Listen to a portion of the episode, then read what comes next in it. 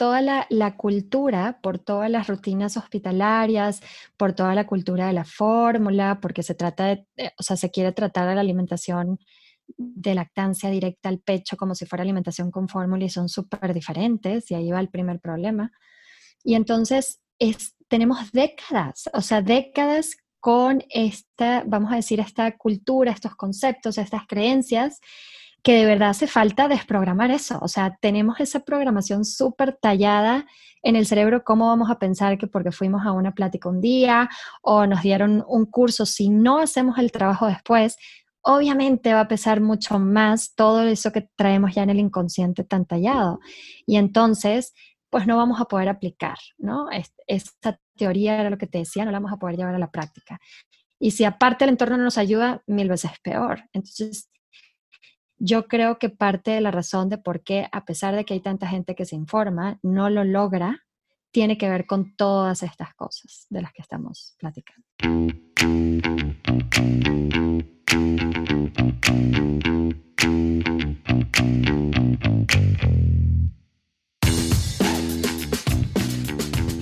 Hola, ¿qué tal?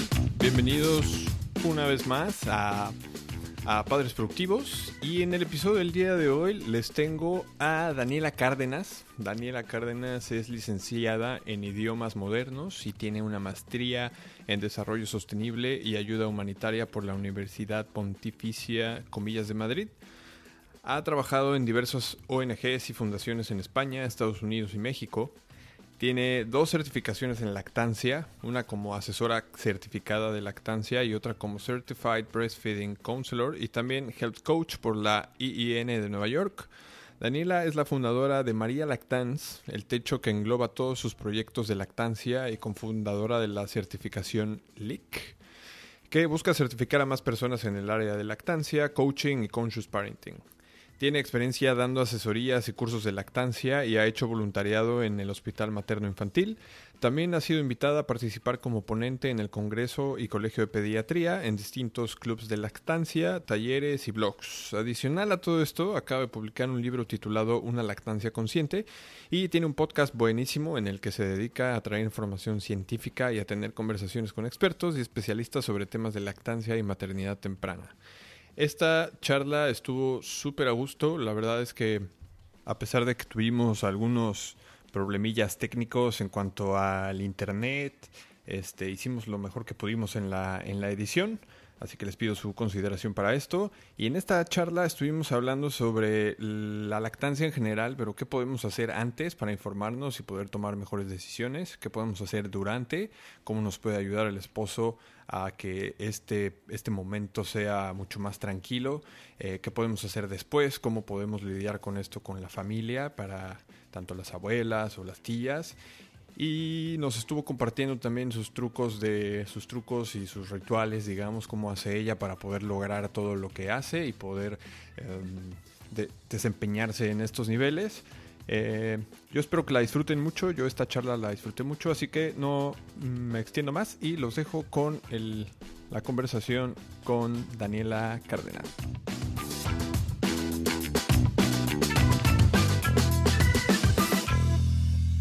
Daniela, muchísimas gracias por estar aquí con nosotros, por hacer el, espacio para, para, poder compartir este ratito con nosotros a pesar de las dificultades técnicas por las que estamos pasando, eh, nuevamente te agradezco mucho. Em, yo acabo de... Muchísimas gracias a ti. Acabo de, acabo de leer la, biografía que nos, que nos has enviado. Eh, es, me parece muy interesante. Aunque me gustaría escuchar de tu propia voz cuando la gente te pregunta a qué te dedicas, ¿qué es lo que les respondes?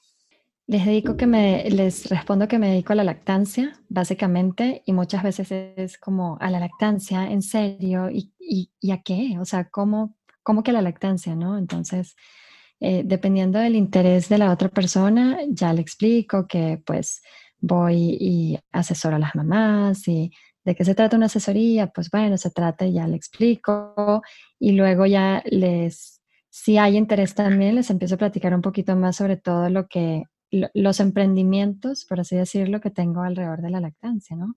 Como como los cursos, los talleres, este, la certificación de lactancia, el podcast, ¿no? Como que ya les empiezo a hablar un poquito más.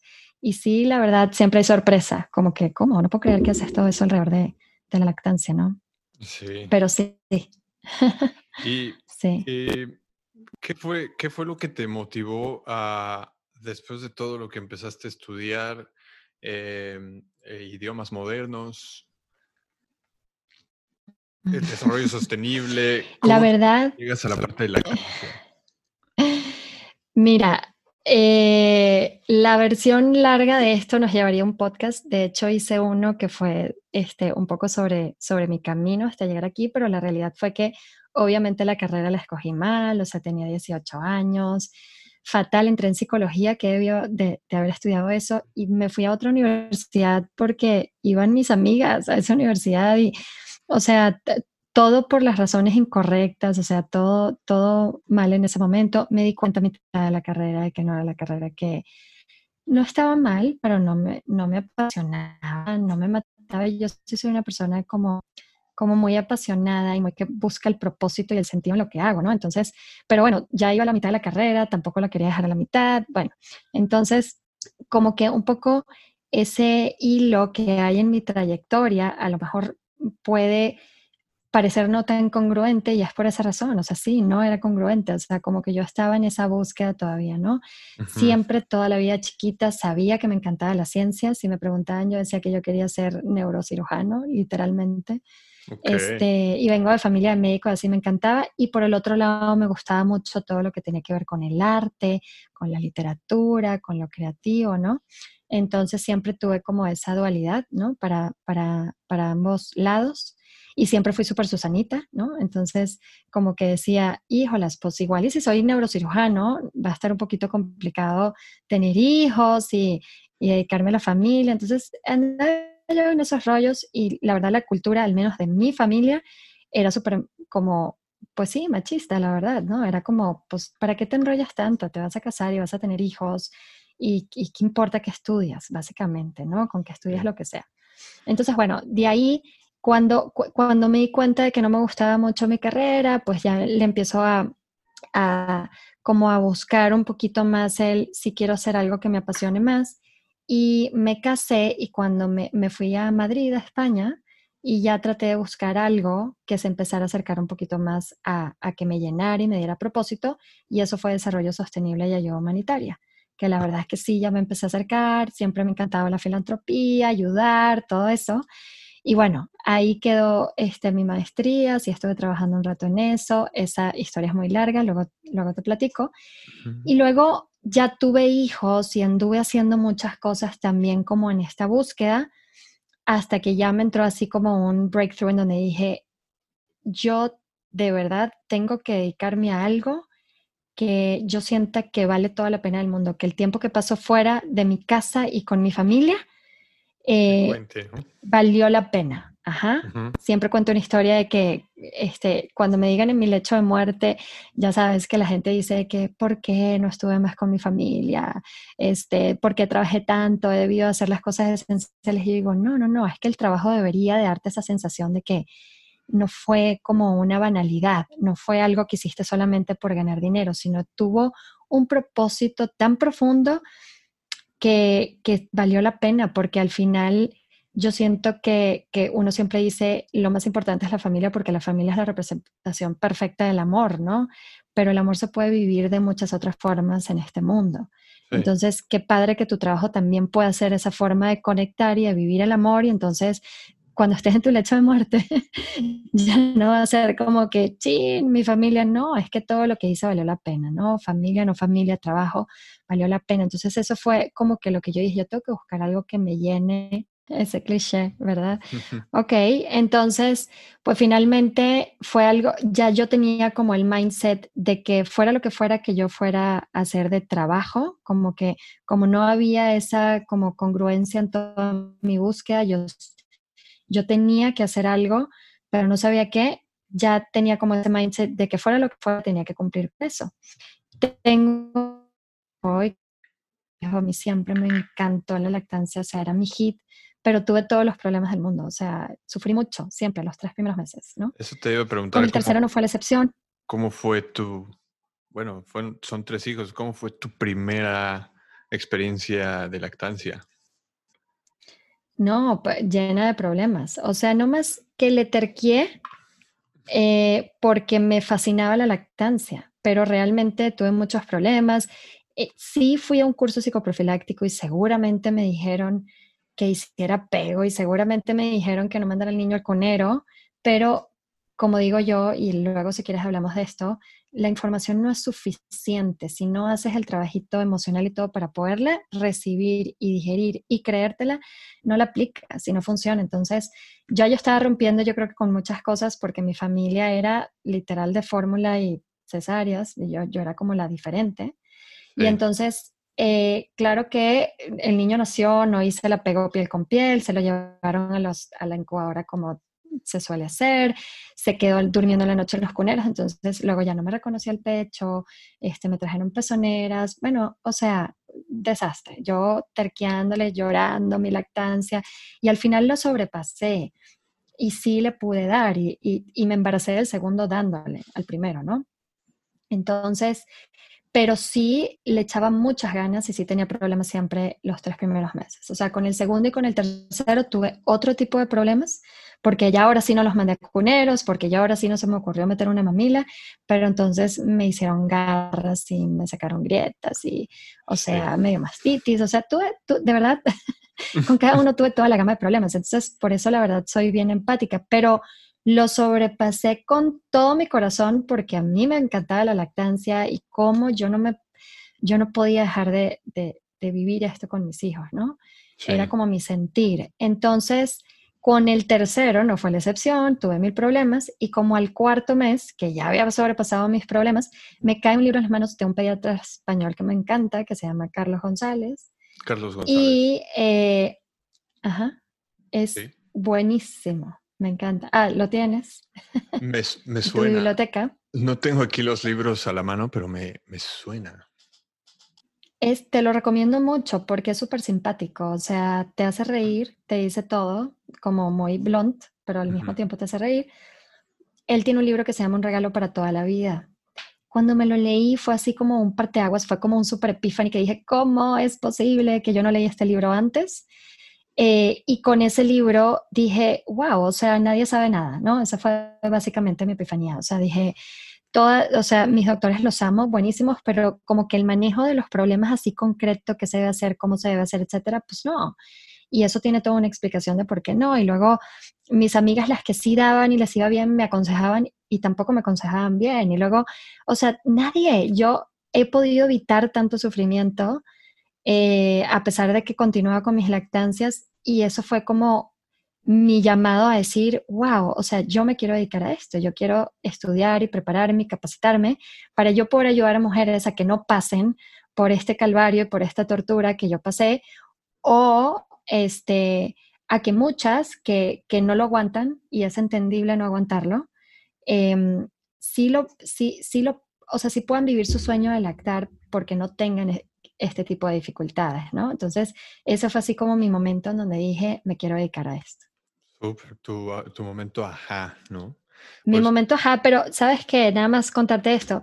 Yo tenía como dos amigas con las que hablaba de todo mi rollo existencial, de que necesitaba conseguir dedicarme a algo con sentido, que no fuera nada más un intercambio monetario, sino que tuve así, ¿no?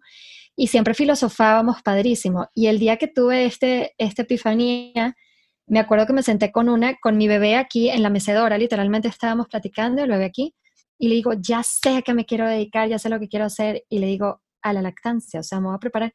Me acuerdo perfecto de su cara de como, de como de que le daba cosita decirme, este, o sea, qué extraño, no entiendo. No, no, no, ajá, exacto. Y luego le dije a la otra y exactamente la misma reacción, como cuando la gente se queda callada como con un silencio muy incómodo y luego de que, ay, ay, qué padre, ok, tipo así, ¿no? Pero yo estaba súper convencida porque ya tenía muy claro que mi prioridad no era, yo nunca busqué ver cómo voy a hacer para monetizar esto y para, no, ya yo entendí que primero ponía lo que tenía sentido y propósito y me apasionaba y luego ya veía cómo venía lo demás. Claro. Este, y yo creo que eso es una gran enseñanza. Yo creo que las cosas tienen que ir en ese orden, ¿no? Sí, sí, sí, sí. De hecho, se, se nota esa, esa pasión por el, por el tema. Y justo esto me lleva a la siguiente pregunta, que es como, por ejemplo, para las, las futuras mamás, ¿cómo, ¿cómo pueden prepararse para, porque influyen muchísimas cosas, el tema cultural, el tema familiar, eh, pero como, como una mamá, una futura mamá que está esperando un chiquitín, ¿cómo se pueden preparar para, para afrontar esto mejor? Mira, yo siempre digo, parezco disco rayado diciendo que la información es importante, es el primer paso, pero no es suficiente. O sea, me pasa mucho que las mamás me dicen, yo lo voy a hacer cuando tenga 38 semanas para macheteármelo súper bien y sabérmelo de memoria. A ver, es mejor tener algo de información que irte en blanco, pero definitivamente no es suficiente, porque el reto con el tema de la lactancia es llevar la teoría a la práctica. O sea, la teoría de lactancia, las recomendaciones de lactancia son súper sencillas. No es rocket science, cero complicado, sencillo. Entonces, ¿por qué tanta dificultad para aplicarlo? No es cierto que solamente la información, si tú googleas te sale, es falta de información, ¿no? Bueno, sí, también hay mucha falta de información, pero muchas mamás están muy bien preparadas y se saben toda la teoría y al final no la aplican. Y ese es el verdadero reto, ¿no? Entonces... eso es como en cuanto al, en cuanto al acto de lactancia, ¿no? Mm, mi pregunta era un poquito más enfocada hacia, por ejemplo, en mi, en mi experiencia personal con, con las niñas, el pediatra, el, el, pediatra que nos asistió en el nacimiento, bueno, fueron tres pediatras, pero hubo uno principal, y él no era nosotros ya habíamos leído en diferentes libros sobre el apego piel con piel y las circunstancias, obviamente las, las, mías fueron prematuras y obviamente pues es complicada la parte de piel con piel, pero hasta, por ejemplo, hasta cómo nos podríamos, cómo nos, cómo se pueden preparar la pareja en general ante qué solicitarle al pediatra, por ejemplo, en ese momento, decirle, yo, estas son mis expectativas y esto es lo que yo quiero siempre y cuando se pueda, ¿no? Es que yo, la verdad es que tiendo a ser muy larga en mis respuestas, pero ya iba encaminada ahí. es información, primer paso de la información es preparación emocional y espiritual también. Y la preparación emocional, yo soy, yo eh, en inglés se dice a big proponent, pero yo propongo a eh, el coaching como herramienta. El coaching es una herramienta, o sea, son herramientas súper sencillas pero de, cuestionar todo lo que yo te traes de toda la vida, de tus creencias, de tus conceptos, de, tus expectativas, es súper importantes, y ver todo eso que ya tú traes a la luz de la nueva información que te están dando, ¿verdad? Es cool que si toda la conclusión de que tú llegues, porque puede ser que tú digas, bueno, ya entendí que me va a favorecer el piel con piel, pero me siento muy incómoda, ya entiendo por qué me siento incómoda y no lo quiero hacer. O sea, al final tú puedes ir decidiendo qué quieres hacer y qué no. Y una vez que ya tengas claro qué quieres y cómo lo quieres, entonces decidir antes es demasiado importante y decidir antes el equipo médico. ¿Por qué? Porque tú puedes llegar y le puedes decir a tu doctor, es que yo quiero esto y esto y esto. Y si ese doctor no está alineado con eso, no lo va a hacer. Entonces yo siempre les digo, el momento para tener como esa, eh, ese pensamiento, eh, evaluar críticamente a qué doctor vas a escoger, a qué, es en el embarazo y es sencillamente ir y hablar de lo que tú quieres con el doctor A, el doctor B, el doctor C y ver pues cómo va esa conversación, puedes ver, escuchar su punto de vista. Yo siempre les digo, a veces me dicen, sí, el doctor me dijo que claro que me hacía apego. Le digo, por favor, dile que vaya al detalle de a qué se refiere él con hacer apego, ¿verdad? Porque de repente te dicen, sí, sí, sí, claro, apego, y resulta que ese apego son 10 minutos. Bueno, a ver, eso no es un apego.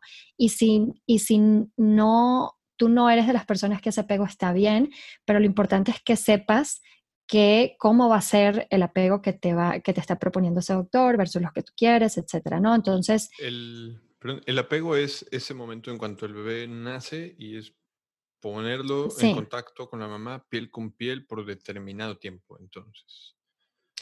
Bueno, realmente cuando el bebé, en el caso de tus niñas, pues estuvo, eh, creo que es normal, ¿verdad? Porque fueron triatas, entonces me imagino que, nacieron prematuras y cuando son prematuras muchas veces no se puede hacer esto.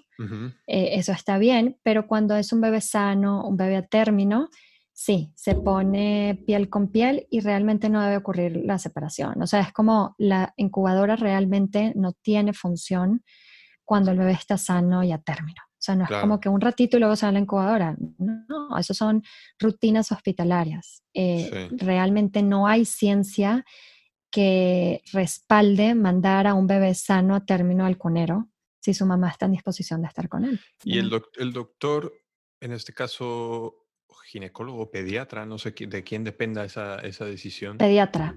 Tiene la capacidad y autoridad en el hospital como para saltarse ese, ese protocolo, me imagino. Eh, sí, lo que pasa es que, hasta de cuenta, en los hospitales en donde no tienes opción de, porque hay hospitales, por ejemplo, aquí en Monterrey, es el colmo, pero puedes pagar un paquetito extra, ¿verdad? Pero bueno, no me quejo, mínimo existe la opción. Y hay otros hospitales donde no puedes pagar ese paquetito. ¿Qué significa eso? Que realmente sí es cierto que la mamá debería estar acompañada de algún profesional de la salud porque está recién parida, ¿verdad? Por algo está en recuperación, la están monitoreando y no debería estar sola, ¿no? Con su bebé. Entonces, muchas veces cuando el pediatra se va, si no hay una enfermera o alguien en el hospital que pueda estar al pendiente, por como seguridad de que no esté sola, entonces la rutina hospitalaria lleva a que el bebé este, se vaya. Hay este, hospitales que le dan la opción al pediatra de decir, bueno, si tú firmas que tú te responsabilizas, que si aquí pasa algo, es tu responsabilidad, pues está bien que se quede, ¿verdad? Que se quede el papá con la mamá y el niño. Pero muchos pediatras lógicamente no lo quieren hacer porque pues, sienten que es mucha responsabilidad. Habrá uno que otro que sí lo haga.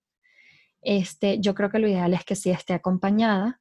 Creo que, que ojalá que sí cambie poco a poco la cultura hospitalaria y que haya siempre opción de que el hospital te brinde pues, esa rutina por default y no tengas ni que pagar extra, ni que el pediatra tenga que firmar sintiéndose que no debería estar sola la mamá. La idea sería que se maneje como el estándar, a, excepción de que haya alguna complicación que implique ya eh, pues, un tratamiento diferente. Exactamente, o sea, yo por ejemplo asesoré a una mamá que lo tuvo en el hospital de Harvard, ¿no? Que sabemos que es súper vanguardia en medicina y todo, y ella me dice, yo estaba en la baba, no sabía nada, y yo no pregunté nada, y por supuesto que el niño nació, me lo pusieron directamente en la panza y lo revisaron, se quedó conmigo como una hora y cuarto, se lo llevaron cinco minutos para pesarlo y hacerle otras cosas, me lo regresaron y nunca se separó de mí. Y ella no pidió nada, me explico. Entonces, eso es lo que debería de pasar, o sea, que la rutina por default tú no tienes que pedir nada y ya esté pasando para ti, ¿no? Mientras eso no suceda, pues sí hay que tomar ciertas decisiones y planificarte desde el embarazo para tratar de que todos esos factores fluyan a favor de lo que tú quieres que pase. Si te esperas a ese momento, no es el momento. Por muchas razones, no es el momento ni de andar luchando, ni de cuestionar criterios, no es el momento, o sea, el momento es antes, ¿no? Sí, sí, definitivo. Y, y creo que estar consciente en esos momentos, porque te están pasando tantas cosas, en mi experiencia, están pasando tantas cosas que, que aunque yo creo que lo, lo, lo lees, o sea, hacer esa decisión consciente sería mi recomendación desde el punto de vista que ya pasó, más bien desde la experiencia por la que yo pasé, y es estar consciente de esa decisión y hacerla tan evidente para el equipo médico que no tengas que pensarla en ese momento, porque en ese momento estás pensando en mil cosas.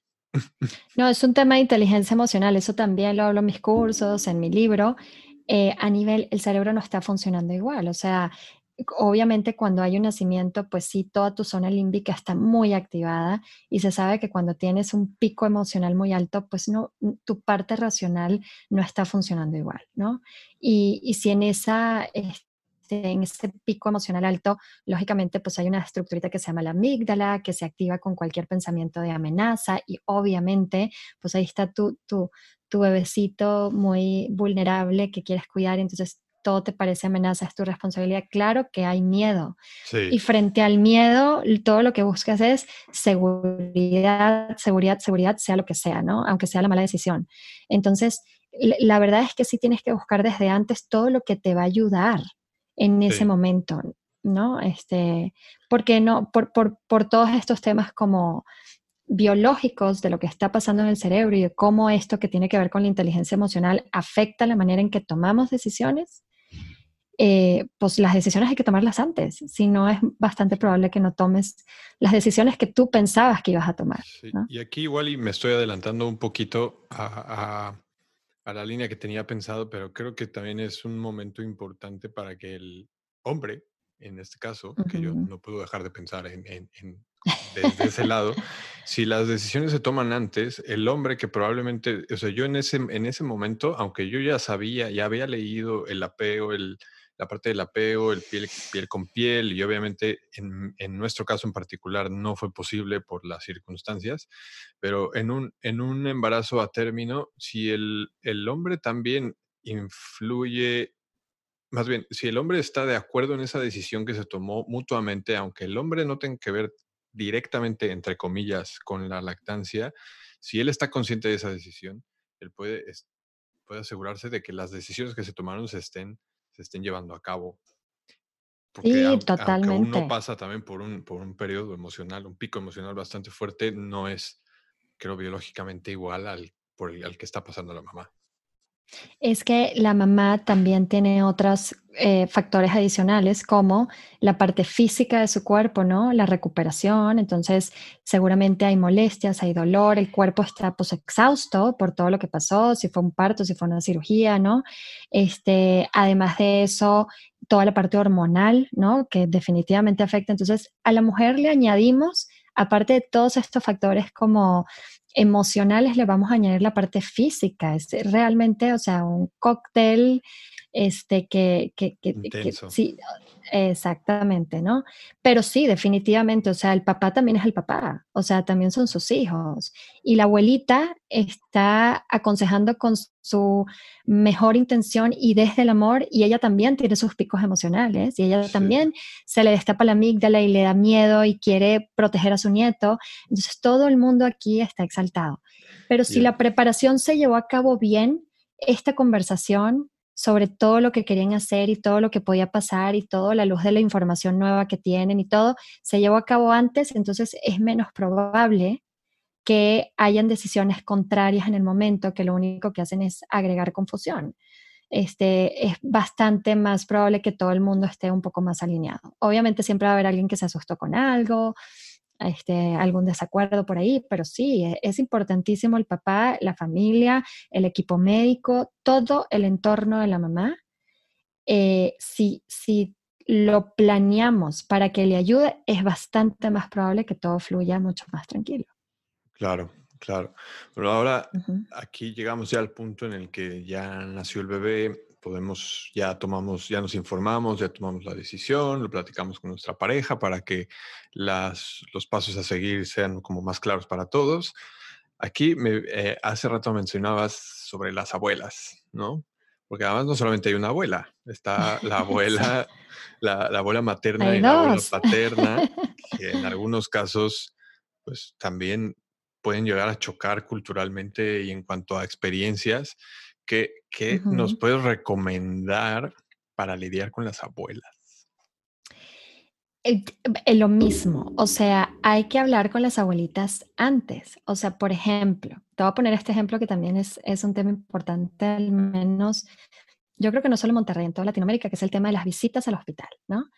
Que es un río de gente impresionante que es completamente incompatible con lo que estás tratando de establecer y hacer, con la lactancia, etcétera.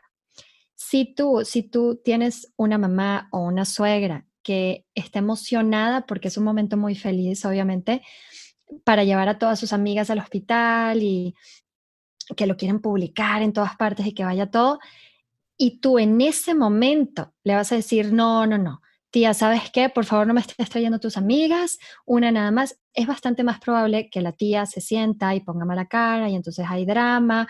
Me explico, a que si tú desde antes lo planificaste lo hablas con tu esposo, piensas en cuál es la, la mejor manera de abordar según su personalidad a tu suegra o a tu mamá, si mejor que lo hagas tú, mejor que lo haga tu esposo, los dos juntos.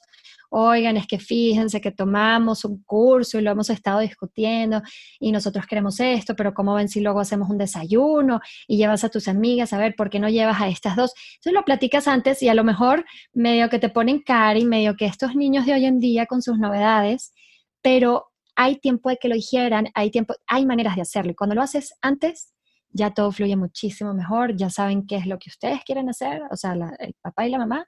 Y entonces yo creo que tiene que ver con lo mismo, o sea, finalmente se trata de comunicar y se trata, si te das cuenta, es súper importante tener tiempo para hacer todo esto. Por eso es que yo les digo, si tomas el curso de las 38 semanas y ya tienes escogido el equipo médico y ya la tía mandó a hacer todas las, las este, los recuerditos y ya no sé qué, ya todo el mundo está así, ya tú estás en un estado emocional un poquito más alterado, entonces ya es bien difícil que vayas a hacer cambios y tomar decisiones distintas. Por eso, mientras antes empieces con esta preparación, más tiempo tienes de pensar, de darle vueltas, de digerirlo, de platicarlo, de volverlo a platicar, de planear, de... y entonces ya cuando te acercas al momento ya es otra cosa, o sea, ya todo te va a favorecer y eso no es garantía de que no vaya a haber ningún problema, es normal que de repente pero mientras, mientras antes se planifique todo esto, uff, mucho mejor. A nosotros nos hubiera ido mucho mejor. Y es que parte es, o sea, toda la, la, cultura, por todas las rutinas hospitalarias, por toda la cultura de la fórmula, porque se trata de, eh, o sea, se quiere tratar de la alimentación de lactancia directa al pecho como si fuera alimentación con fórmula y son súper diferentes y ahí va el primer problema. Y entonces es tenemos décadas, o sea, décadas con esta, vamos a decir, esta cultura, estos conceptos, estas creencias, que de verdad hace falta desprogramar eso. O sea, tenemos esa programación súper tallada en el cerebro, cómo vamos a pensar que porque fuimos a una plática un día o nos dieron un curso, si no hacemos el trabajo después, obviamente va a pesar mucho más todo eso que traemos ya en el inconsciente tan tallado. Y entonces, pues no vamos a poder aplicar, ¿no? Esta teoría era lo que te decía, no la vamos a poder llevar a la práctica. Y si aparte el entorno no nos ayuda, mil veces peor. Entonces, yo creo que parte de la razón de por qué, a pesar de que hay tanta gente que se informa, no lo logra, tiene que ver con todas estas cosas de las que estamos platicando. Creo que ligándolo un poco en cuanto a, por ejemplo, a mí me encanta leer un montón y, y me como un libro al mes, pero no es lo mismo. Ahora estamos, ya no estamos, más bien estamos en la, en la época de la información y ahora mismo la información, si no se, si no se implementa, es, creo que no, no, no tiene valor. Entonces, creo que toda la información como mamá o como pareja, de toda la información que estés absorbiendo para saber cuáles son las diferentes alternativas y eso, creo que lo, todo se puede mejorar si te sientas con tu pareja y tomas por escrito las decisiones para que quede claro ante todos y sobre eso poder decidir si el hospital es el adecuado, si el médico es el adecuado y poder llevar a toda la familia. Esto me lleva hacia hacia la siguiente pregunta y es, supongamos que ya nos informamos, ya tomamos la decisión, el embarazo y el parto ha fluido como regularmente sucede. Em, y si como mamá no puedo, o cuáles son como esos, esos topes comunes por los que, que, que tú has visto en tu experiencia y cómo podrían sobrepasar esta parte o qué podrían hacer. Bueno, ahí, o sea, esa pregunta me da para mucho. Luego no me puedes parar de, hablar, pero un punto importante, ¿no? Em, muchas veces, eh, la, o sea, muchas veces como esto corre sin la, sin la debida conciencia, ¿no? Sin la debida conciencia de que esa misma mamá se pregunte qué quiere y hasta dónde está dispuesta, ¿verdad? Todo se trata de decisiones. Eh, como les digo yo a las mamás, cuando hay un problema, a veces hay problemas, todo se puede solucionar, bueno, casi todo.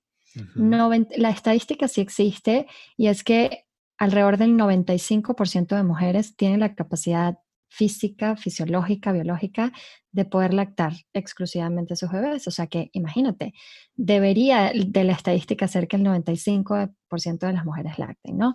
Si no existe ninguna, vamos a decir, ninguna causa oculta, fisiológica que o anatómica que impide que la lactancia se pueda llevar a cabo, entonces significa que son problemas que se pueden solucionar. Pero en el buscar solucionar esos problemas muchas veces implica esfuerzos físicos y emocionales que lo único que hay que hacer es que la mamá se cuestione hasta qué punto quiere hacer que, dependiendo de su situación y su circunstancia personal, dependiendo de sus limitaciones emocionales, dependiendo de lo que también quiera su esposo, o sea, y eso no está mal. Y tenemos que quitarnos esa culpa de decir, pues es que no quiero, no quiero, se vale, se vale no querer. Y cuando te lo cuestionas con conciencia y entendiendo, oye, pues hacer esto tiene estos pros y estos contras, hacer esto tiene estos riesgos, yo voy a escoger hacer esto a pesar de los riesgos, asumo la responsabilidad de los riesgos porque entiendo que lo otro no, no lo quiero sacrificar. Y entonces lo hago así y a lo mejor consigo no sé, lactar el 50%, pero estoy muy equilibrada y muy feliz con lo demás, que también es muy importante. Entonces, eh, hay que quitarnos las culpas. No se trata de que lo hice perfecto, no lo hice y soy mala mamá. Claro que no. O sea, se trata de que lo puedas decidir de manera consciente y asumas la responsabilidad y, y los riesgos de lo que estás decidiendo hacer. Y de verdad, yo creo firmemente que es bastante reducida la probabilidad de que te sientas mal o te dé culpa o te duela cuando lo haces de esta manera. O sea, cuando lo haces de esta manera y entiendes lo que estás haciendo, como que... Eh, conscientemente. conscientemente, exactamente. Entonces yo creo que va más por ahí. No es tanto decirle, ay, no te preocupes, pues hay mujeres que pueden y hay mujeres que no, no es eso. O sea, sí la mujer está muy vulnerable en ese momento, pero también es una mujer hecha y derecha, no hay que tratarla como si no pudiera decidir o como si no pudiera entender qué está pasando, ¿no? Claro. Eh, y, no, y no juzgar, porque sí siento que ha sido una cultura en donde la gente se apasiona tanto por la lactancia, las que nos gusta tanto la lactancia como a mí, que de repente sí es mucho de, presionar y si es mucho de que hay un solo camino y si es mucho de que e, ese, ese tema de, sentirse juzgadas las mamás, entonces a veces ni se quieren acercar porque se sienten juzgadas. No, hay que quitar el juzgar de en medio y más bien que sea un acercamiento y un acompañamiento mucho más empático en donde no juzgo sea cual sea tu decisión y yo te voy a apoyar y ayudar. Y, y desde la empatía, porque pues nadie somos perfectos y todos tenemos nuestras limitaciones. Claro, esto es importante. Uf, ojalá todo el mundo que esté directa o indirectamente involucrado en el nacimiento de un bebé, llámese las amigas, las tías, el marido, los tíos, que todos sepan que, pues, que que al final es decisión, eso es, eso es tema entre, entre la mamá, es tema de la mamá, porque ni siquiera el bebé, el bebé no tiene la decisión ahí, creo.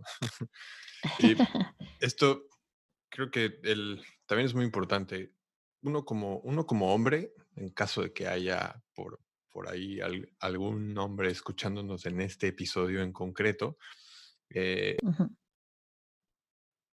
¿Cómo podemos ayudar tanto en el antes como en el después para que todo este proceso sea como mucho más tranquilo para, para nuestras esposas, las mamás? Oye, súper buena pregunta. Hay una frase en inglés que se llama Mother the Mother, ¿no?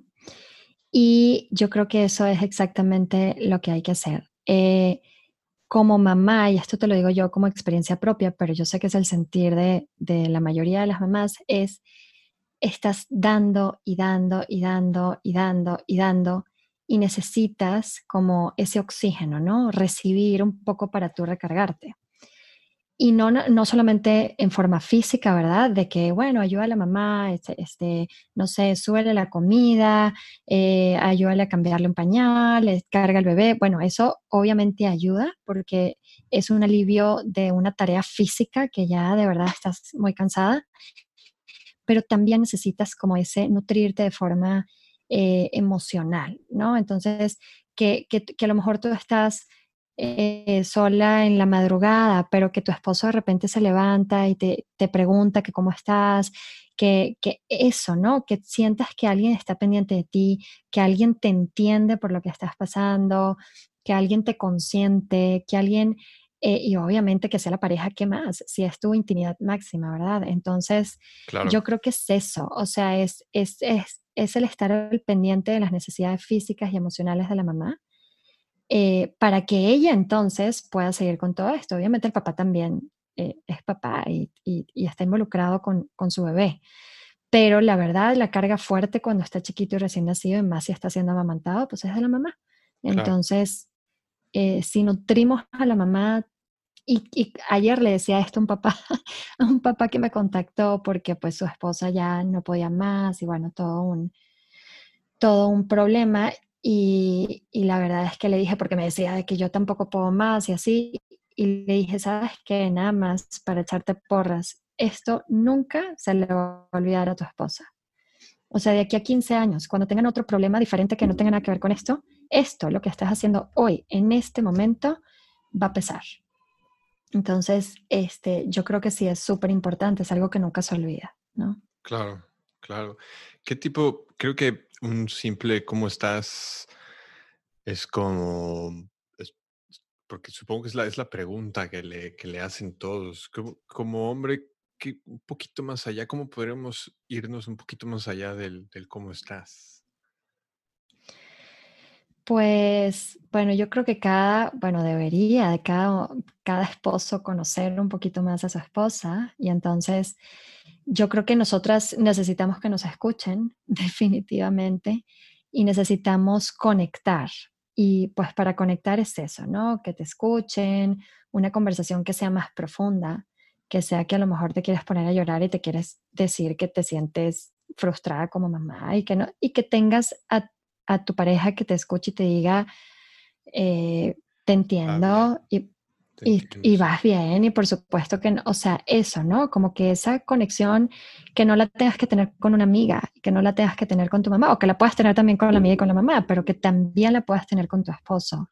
Y te sientas escuchada y validada y conectada, o sea, yo creo que va por ahí, ¿no? Este, no te puedo decir la pregunta exacta. y una, una que se me ocurre, una que se me ocurre es cuidada, esto es defendida. Creo que si las, charlas, las charlas previas a las decisiones que se van tomando, si, si tú como hombre estás viendo que está lamba, güey, porque al final, pues generalmente está, digo, no siempre, pero generalmente está la abuela, está alguien así que puedes decir, eh. Totalmente. Buenísimo, estoy súper de acuerdo. Súper de acuerdo, que, tenga, que ya no tienes como la capacidad emocional de seguir luchando en contra. Entonces, tener ahí como tu guardián y que te defiende y que pone ese orden, wow, sí, importantísimo. Sí, me encanta.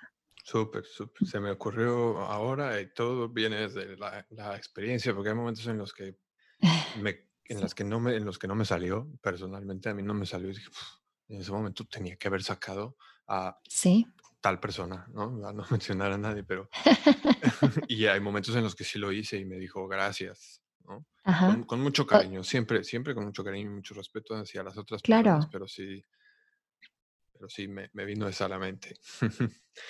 no, y ahí eso que tú estás diciendo con mucho cariño y respeto, pero lo tienes que hacer porque si no lo haces, estás poniendo a la, el confort de la otra persona por arriba de la necesidad emocional y, y, sí, y de, de, intimidad o de lo que sea que tienen tú y tu esposa. Entonces, al final es, esa es parte de la decisión, ¿no? Decir, oye, pues mira, con todo respeto, con el mayor cariño y todo, te lo digo, y si esa persona tiene un issue, ese es issue de esa persona, pero acá tenemos que poner la prioridad para nosotros, ¿verdad? Para lo que estamos haciendo con nuestro bebé. Claro. Claro. Ahora creo que vienen, o sea, pues definitivamente podríamos hablar Dos días, dos días enteros aquí. Eh, la, la, idea de esto es poder, pues, enfocarnos como generalmente hacia como, como problemas comunes o, cosas como comunes. Em, otra que me viene, que me viene mucho más bien tenía muchas ganas de preguntártelo, es la parte de lactancia en el trabajo. Supongamos que ya pasó ese periodo de 40 días, que es lo que en teoría deberían de tener eh, todas las mujeres eh, por ley. Ya pasó ese periodo de 40 días, estás lactando y te toca regresar a trabajar. ¿Qué con tres consejos que nos podrías dar tanto para los factores externos como los internos en este tema? Pues está súper fácil, ¿eh? La gente cree que es complicado regresar a trabajar con la lactancia. Hoy en día, con la tecnología, que estamos hablando de los extractores eléctricos, eh, y, digo, está muy fácil. A ver, yo creo que lo importante es, uno, asegurarte de que tu empresa está cumpliendo con la ley, porque es bien importante que sepan que esto no es de que si es buena onda o no es buena onda, este la empresa, ¿verdad? O, para quien tú trabajes. Es, es una ley. Debería existir un lactario. Y un lactario no significa un cuartito al lado del baño que es súper antihigiénico. Un lactario significa un lugar que tenga un, un, lavabo, ¿verdad? Para poder lavar las partes, las manos, que tenga un refri, que tenga un lugar cómodo, privado para la mamá.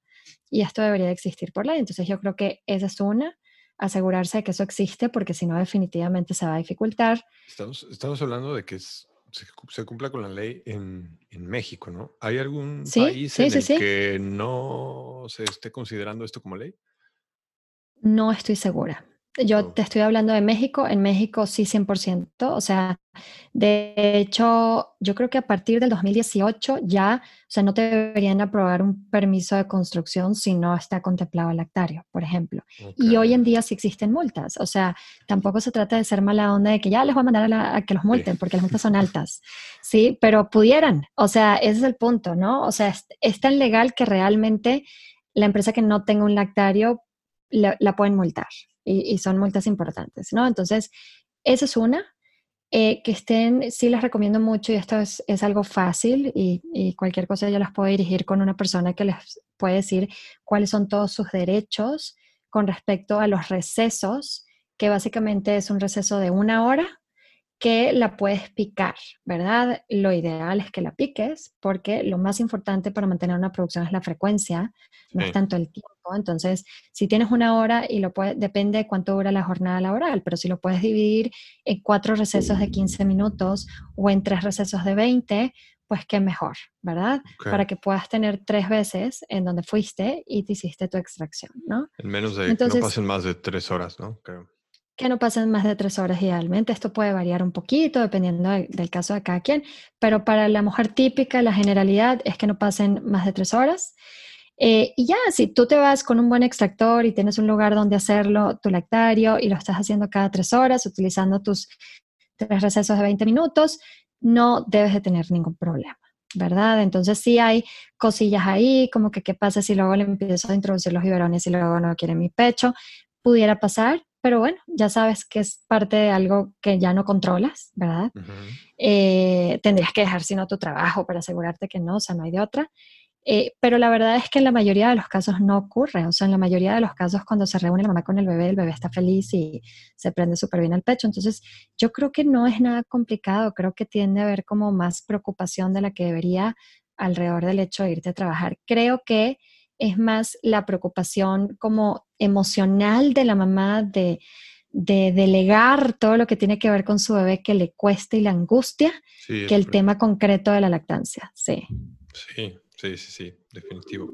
En nuestro caso, ah, mi mujer regresó a trabajar y afortunadamente la situación a mí me permite trabajar desde casa, entonces pues yo me quedé en casa, estaban los abuelos, entonces pues nos quedamos ahí todo el arsenal cuidando de las pequeñas en lo que María, mi mujer, pues se iba a trabajar y aún así pues obviamente era, ¿cómo están? Cada, cada ratito hablando, ¿cómo están? Mm. Para nosotros el tema de lactancia fue eh, fue complejo porque en un principio, pues al ser prematuras, pues no hubo ese contacto piel, con piel.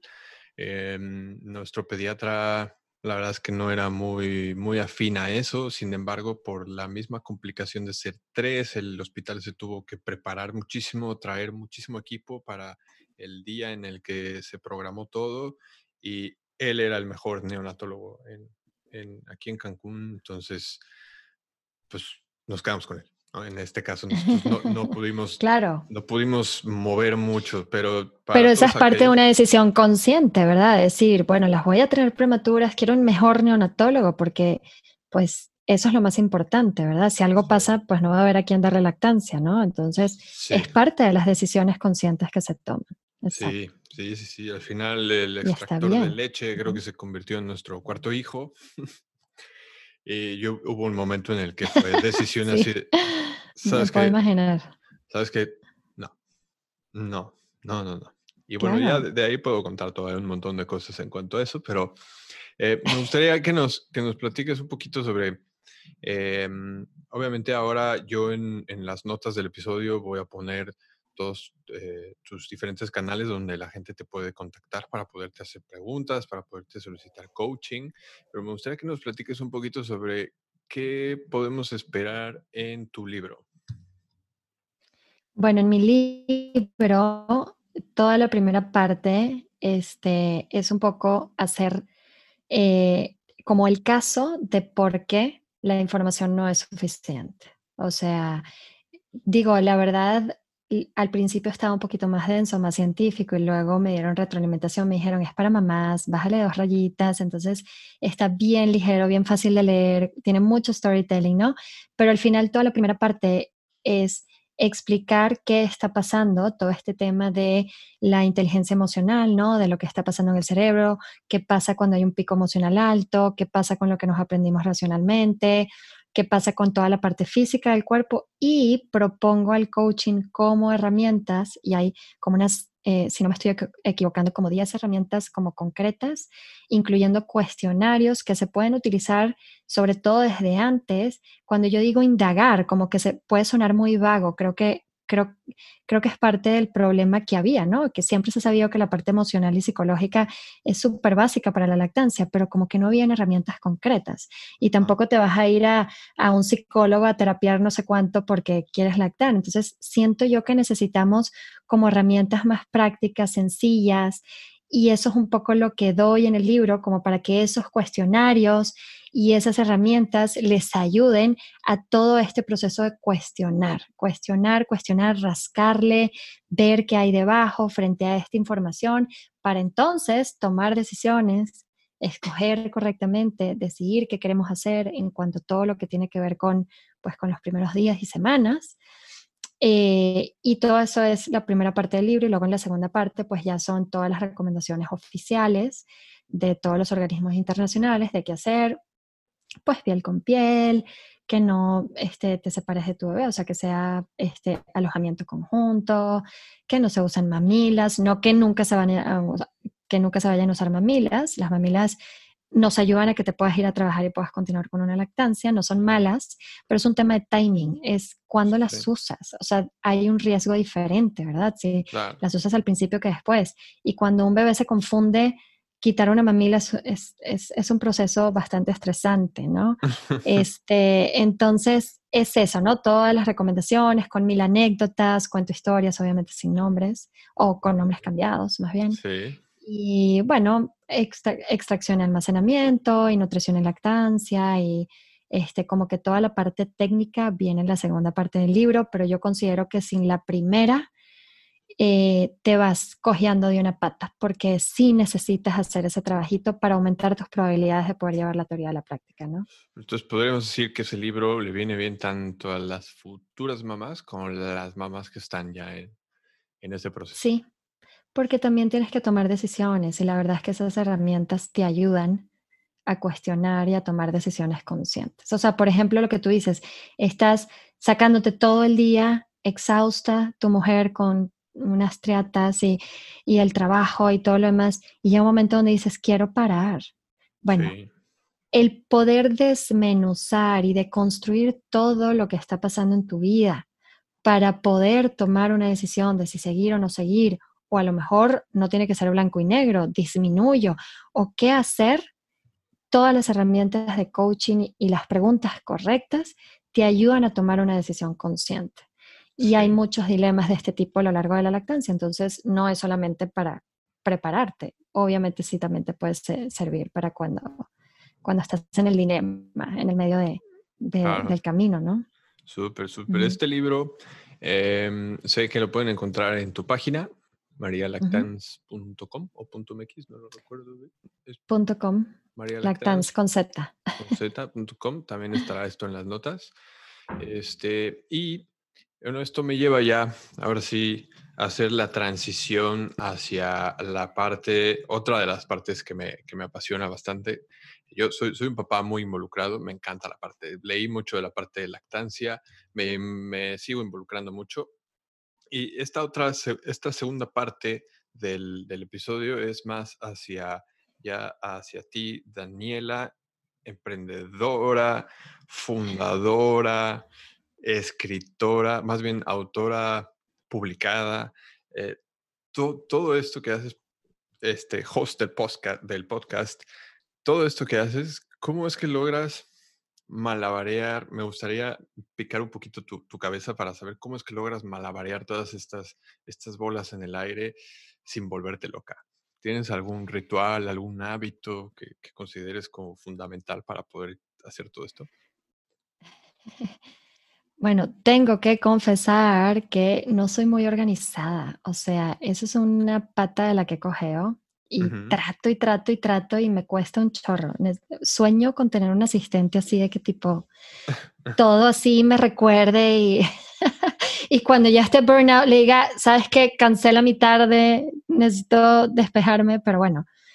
Mientras tanto, te voy a decir que ahorita eh, vamos, no me voy a referir a la cuarentena, pues porque todo cambió, pero en, digo, en la mayoría de mis días normales, pues el tema de que mis hijos se van a la escuela y cuando se van a la escuela, pues ya es mi momento de trabajar. Sí. pues sí, obviamente tengo que agendar, ¿verdad? Todo depende de si tengo asesorías, que son estas como consultas presenciales o también las doy, sobre todo ahorita por Zoom, este, de lactancia o si ese día a lo mejor iba a grabar un podcast o si ese día, pues ahí voy haciendo mi agenda, ¿no? De, lo que estoy haciendo todos los días y básicamente casi siempre tengo mis mañanas de 8 de la mañana a 2, 3 de la tarde para hacer todo lo que hago, ¿no? Ya las tardes casi nunca, fuera de ciertas excepciones, eh, hago cosas, ¿no? Y yo creo que esa es así como que la base de mi organización. Lo que me ayuda a ser productiva es como que todo lo que tiene que ver con well-being, ¿no? Este, si estoy durmiendo bien, si estoy comiendo bien, si estoy haciendo ejercicio, meditando, todo eso me ayuda muchísimo. ¿Meditas? Medito, eh, he estado un poco menos disciplinada últimamente y es algo que quiero corregir. Fíjate, con la cuarentena me, me cuadrapió un poco. Desde un poquito antes ya venía pero tuve, siempre, siempre, lo, o sea, siempre no, desde hace unos años lo he hecho y en octubre, desde, desde principio de octubre, yo creo que hasta diciembre tuve una racha de que no fallaba un solo día y me metí en cursos y me fui a un retreat de Deepak Chopra y todo y estaba, bueno, on fire con la meditación. Sí. Eh, y sentí los efectos y es realmente una cosa eh, increíble.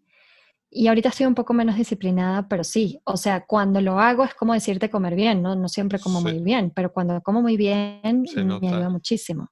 Y cuando estoy bien con mis hijos, me ayuda muchísimo, ¿verdad? O sea, si yo estoy tranquila con la relación que tengo con ellos y los veo bien, eh, obviamente eso me da tranquilidad y puedo ser más productiva, este, y así, ¿no? ¿Qué, qué edades tienen tus pequeños?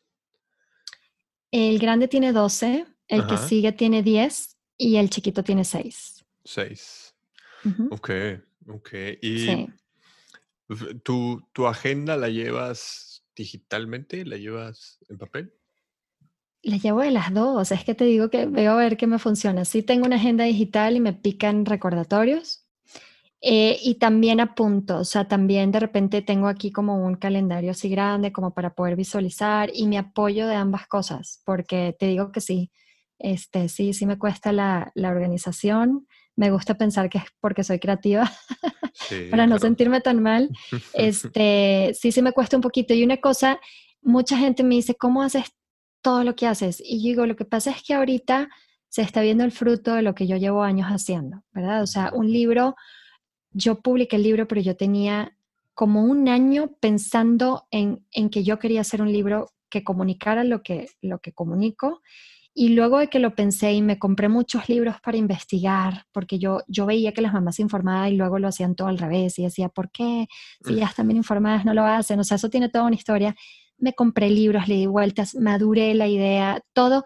Y luego fueron dos años de escribir y del el proceso de edición y todo. Entonces, claro, se ve el resultado, pero claro que eso tuvo dos, tres años atrás de trabajo y de trabajo constante, ¿no? En el que sí tenía que hacer mañanas para dedicarme a, a escribir y hacerle su disciplina y todo lo demás. Y luego lo de la certificación, que también es un proyecto muy padre y como muy rico y, impresionante porque lleva mucho trabajo, es un trabajo en equipo. O sea, yo me uní con una empresa y, y, para eso tengo todo un equipo que, con el que hemos logrado un trabajo tan padre. Eso no lo hubiese podido hacer yo sola, ¿no? Entonces, el podcast fue cuando entregué el libro a la editorial y dije, ok, se me liberó un espacito me torturen las ganas de seguir haciendo cosas. No sé por qué me sigo complicando la vida, pero tenía como que este fueguito que me quemaba, que moría por hacer un podcast, porque siempre me encantaron. tenía muchos años oyéndolos y ya, entonces empecé con el podcast, pero el podcast salió casi al mismo tiempo que el libro y la certificación, entonces se veía así como que muchas cosas, pero todo ya yo tenía como muchos años por detrás trabajándolo y madurándolo, ¿no? Entonces, eh, no, no, no, estoy haciendo todas esas cosas que implican tanto trabajo al mismo tiempo. Eso ya de alguna manera se fue haciendo, ¿no? Con el tiempo. ¿Y mm, ¿cuál, ¿cuál, crees, independientemente de que ahora mismo se estén viendo los resultados de todo este tiempo de trabajo, mm, podrías identificar como uno o dos factores comunes en todos estos proyectos que te hayan ayudado a, a ver los resultados ahora?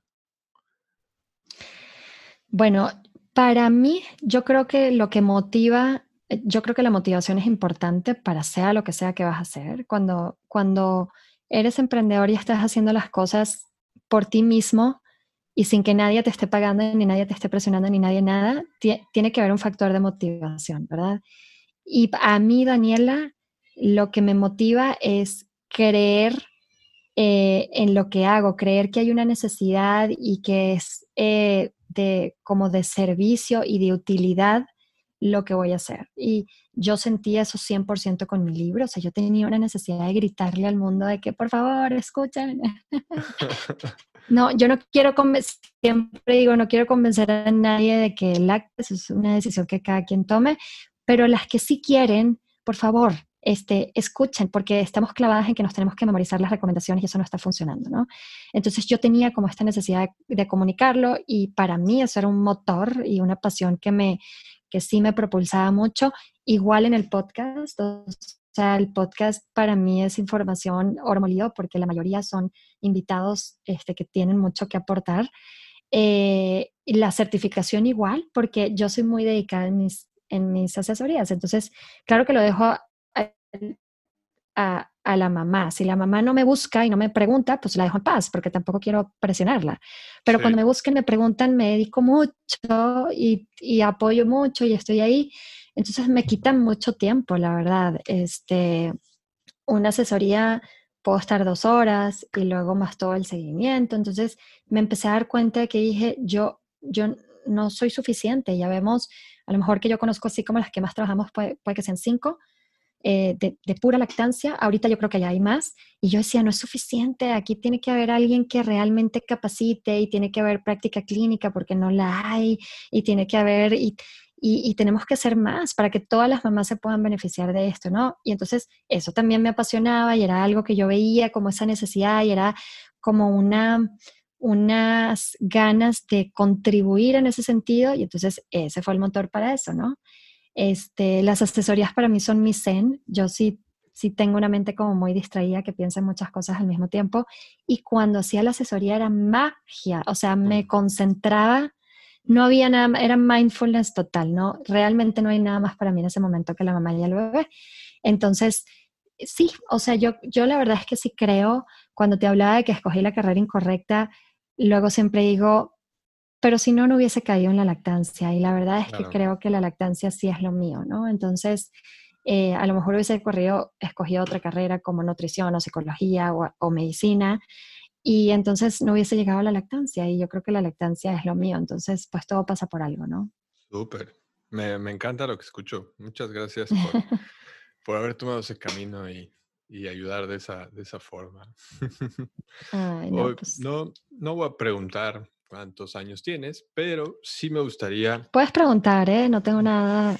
Sí, estoy roquilla, pero no pasa nada. No, no, con orgullo. Es, es, mi pregunta va hacia... Eh, si nos imagináramos o suponiendo que tenemos una máquina del tiempo y podemos viajar al momento en el que Daniela está cumpliendo, esa mañana en la que Daniela está cumpliendo 18 años y está a punto de convertirse en mayor de edad aquí en México al menos, ¿qué le dirías a tu Daniela de 18 años? Híjolas. Digo, en Venezuela también, ya se supone que eres mayor de edad. Yo soy, por si me oyen un acento híbrido, soy de Venezuela. Aunque llevo 16 años aquí en México y lo amo, me encanta, y mis hijos son súper mexicanos.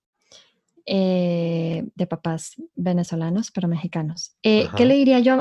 mira, la verdad te podría decir muchas cosas. O sea, yo sí tuve muchos años con ese dolorcito de que, de que no había escogido la carrera correcta y pues la carrera la, escoges justamente a los 18 años, ¿no? Entre 17 y 18.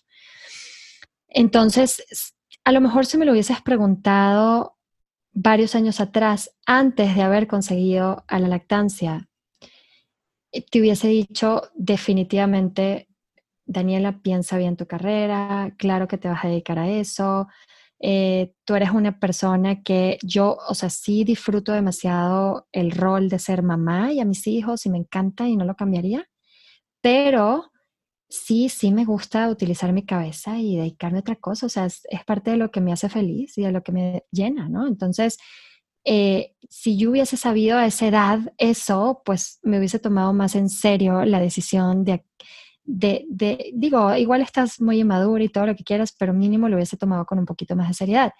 Pero si me preguntas hoy, ya me doy cuenta de que todo pasa por algo, de todo aprendemos, todo nos hace la persona que somos hoy en día. Em, entonces, yo creo que no, yo creo que, yo creo que no le diría nada, creo que la dejaría vivir. Este, todo pasa por algo, ¿verdad? Aunque duele lo que duele y de lo que entre comillas te arrepientes, también te enseña y también contribuye a formar lo que eres y lo que haces después. Entonces yo creo que, que no, que así, que así la dejaría vivir y equivocarse. Súper, sí, sí, que es, por ahora eres la primera persona que me ha respondido eso. Ah, sí. Sí, sí, sí. Y yo en lo personal creo, yo también soy, soy de esos. Yo también creo que igual sí me diría algo así como, cree en tus instintos, tú sigue, sigue, sigue como vas, pero sí, no, no creo que, que cambiaría nada de, de lo que me ha traído hasta aquí. Muy bien, muy bien. Bueno, pues para eh, ser respetuoso con tu tiempo también, ya estamos aquí llegando al, a la parte final. y me gustaría hacerte un par de preguntas más antes de llegar a la pregunta final. Sería, bueno, ya, ya pregunté la parte de hábitos y todo, pero ¿hay alguna rutina o algún hack como mamá para temas en casa que nos puedas compartir? Teniendo, teniendo un pequeño 6 12 y 14. y 12. Eh, híjolas. Em, no sé qué decirte, no, se me agarra súper en curva, así como hack. Mira, no, sí te voy a decir algo, sí te voy a decir algo, es un poco vago, pero te prometo que es súper real. Sí. Sí, o sea, sigue regresando a mí, o sea, porque es impresionante, pero cuando tú no estás bien, o sea, cuando la mamá se desequilibra, eh, como, como lo, que, lo que se desenvuelve en la casa, ¿no? Lo que hacen los niños, las cosas que pasan, etcétera, eh, tiene efecto sobre ti. O sea, tú las interpretas dependiendo de cómo estás tú. O sea, todo tiene que ver contigo. Eh, cosas que hacen mis hijos o, o, que rutinas que tenemos aquí, a lo mejor alguna mamá le picaría un botón y yo soy feliz, me explico, o viceversa, a lo mejor yo puedo ver otra rutina que diría, Dios mío, me puedo morir y esa mamá y esos niños están felices. Yo creo que se vuelve a regresar a mí a decir, el hack es yo estar bien. Si yo estoy estable, si yo me pongo la máscara de oxígeno y busco las cosas que sé que me vuelven a llenar mi vaso, eh, si yo respeto y cuido como esos mecanismos de desfogar estrés y de llenarme, casi siempre todo fluye bien, ¿verdad? Cuando yo me empiezo a desequilibrar, normalmente las cosas también se empiezan a desequilibrar con mis hijos, ¿verdad? Entonces, yo te diría, te digo que es un poco vago, pero yo creo que yo creo que va por ahí, porque hay veces que es la misma rutina, pero está fluyendo deliciosa y hay veces que es la misma rutina y, y, están habiendo problemas. Entonces, al final tiene que ver, yo creo que un poquito con eso, ¿no? Sí, la percepción es diferente. La percepción es diferente, entonces como tú respondes diferente, se empieza a ver como una disfunción a cuando tú respondes eh, adecuadamente. O sea, es, es eh, eh, te, te, no sé, se bañan y dejan la toalla y toda la ropa tirada si les echas un grito y te enojas y los regañas y otra vez volviste a dejar, probablemente de ahí se va como a medio, ya como que ahí la noche o la tarde no fluyó tan bien, a que si tú les dices, oye mi amor, ¿cómo ves? Para mí es súper importante que por favor me ayudes a que el baño quede recogido. Por favor, puedes decir, ay, sí, claro que sí, mamá, voy, recojo ya. No, me explico, o sea, y fue la misma situación. Entonces yo creo que está mucho más como en eso que, en algo específico, ¿no? O sea, como que la verdad es que la rutina entre semana es prácticamente igual todos los días y luego el fin de semana es mucho más libre, eso es parte de lo que hacemos aquí, pero sigue siendo más o menos igual, o sea, es libre y, así es, ¿no? Eh, creo que depende de eso. Y obviamente el papá también, ¿verdad? El papá también sí, claro. tiene que estar equilibrado, exacto. Sí, sí, sí, exacto. Súper, súper, súper valioso. Em, aunque yo voy a, perdón, aunque yo voy a compartir todos tus canales en las notas del episodio, ¿tienes algún canal como favorito donde te gustaría que la gente que te quiera contactar te pueda buscar por ahí? Pues el Instagram, yo creo. La verdad es que sí respondo siempre todos los mensajes. Em, yo creo que sí. Te diría que el Instagram es así como también tengo, ahorita saqué un WhatsApp Business que estoy emocionadísima porque eso me permite como separar el trabajo de lo personal. Eh, pero bueno, ya cuando alguien quiere, requiere de algún servicio o algo adicional por Instagram, ya la mando allá. O sea, está mejor no tener saturado tampoco el WhatsApp, más que con las personas que ya este, estén contratando mis, mis servicios, ¿verdad? Y en Instagram la verdad es que pongo información súper super valiosa, eh, gratuita. Me gusta, me gusta mucho tu Instagram también. Ah, muchas gracias. Perfecto. Bueno, pues para los que nos estén escuchando, ya saben, pueden ir a Instagram, es arroba María-lactans con Z. Para que lo vayan a buscar ahí. Si no, pueden picarle a las notas del episodio. Ahí pueden encontrar el enlace directo. Y ahora sí, pues agradecerte mucho y pasar a la pregunta final que le hago a todos en estos episodios. Y es, si la gente se pudiera quedar con un solo mensaje o idea y llevárselo con ellos el resto de su vida, ¿cuál te gustaría que fuera? Híjolas, qué, difícil. Eh, pues yo creo que al final lo que hay que buscar es la paz. Este, como que, y esto me lo repito yo a mí, ¿eh?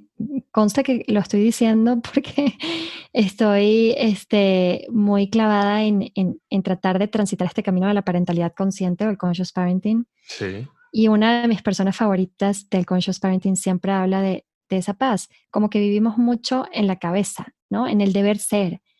Y incluyo la lactancia. Es que hay que lactar porque hay que lactar porque es bueno para los niños, porque los protege, porque es lo mejor, porque todo lo que quieran. Y es todo el deber ser de tantas cosas y tenemos acceso a tanta información hoy en día que todo lo queremos hacer bien.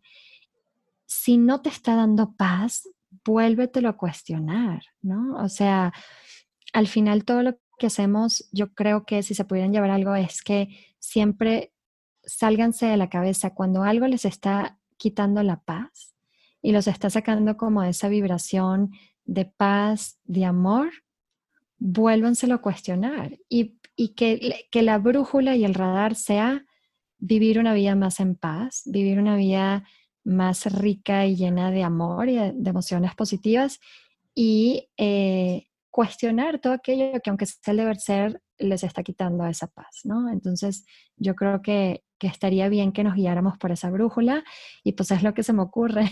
creo que es una pregunta muy difícil. Está, está muy bien. Al final es, la idea de, esta respuesta es buscar lo que, lo que te nace, porque también podríamos hablar muchísimo sobre eso, pero este, la idea es pues quedarnos con una cosa. Daniela, pues muchísimas gracias. Yo lo he disfrutado mucho. Espero que la gente que nos esté escuchando también. Y bueno, pues no queda más que agradecerte nuevamente y decirle a los que nos están escuchando que busquen en las notas del episodio para que te puedan contactar, para que te puedan seguir. Y con eso nos quedamos. Muchísimas gracias. Rey, muchísimas gracias a ti. Me encantó estar aquí.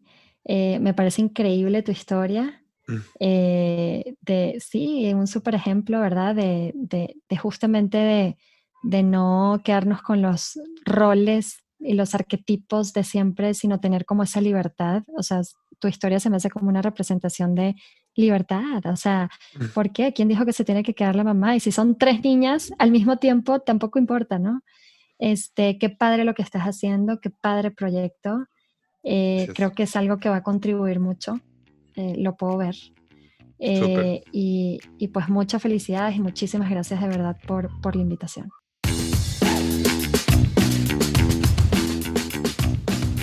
Bueno, este fue el episodio con Daniela Cárdenas. Como pueden ver, eh, me gusta también mucho este tema. Creo que tengo bastante experiencia. Bueno, al menos tengo mi experiencia en esto. Así que si les gustó, pues no duden, en contactar a, Daniela en cualquiera de los, de los canales que ella sugiere. Pueden encontrar toda la información aquí en las notas del episodio. Eh, no me queda más que despedirme y recordarles que se suscriban a este podcast donde sea que lo estén escuchando, ya sea Apple Podcast. Spotify o cualquiera de los reproductores de su, eh, de su elección. Em, también los invito a dejarnos una reseña, 5 estrellas, eso nos ayuda un montón para poder eh, continuar con todo esto. Y no duden en seguirnos en redes sociales, estamos en Instagram como arroba padres productivos, eh, Facebook también es arroba padres productivos y pueden visitarnos también en nuestra página padresproductivos.com si conocen a alguien que pueda llegar a aportarle valor a este, a este programa, no duden en contactarme y hacérmelo saber. Yo soy Ray López, experto en preparar mamilas para tres. Esto sería todo por ahora. Nos vemos en dos semanas. Cuídense mucho. Adiós.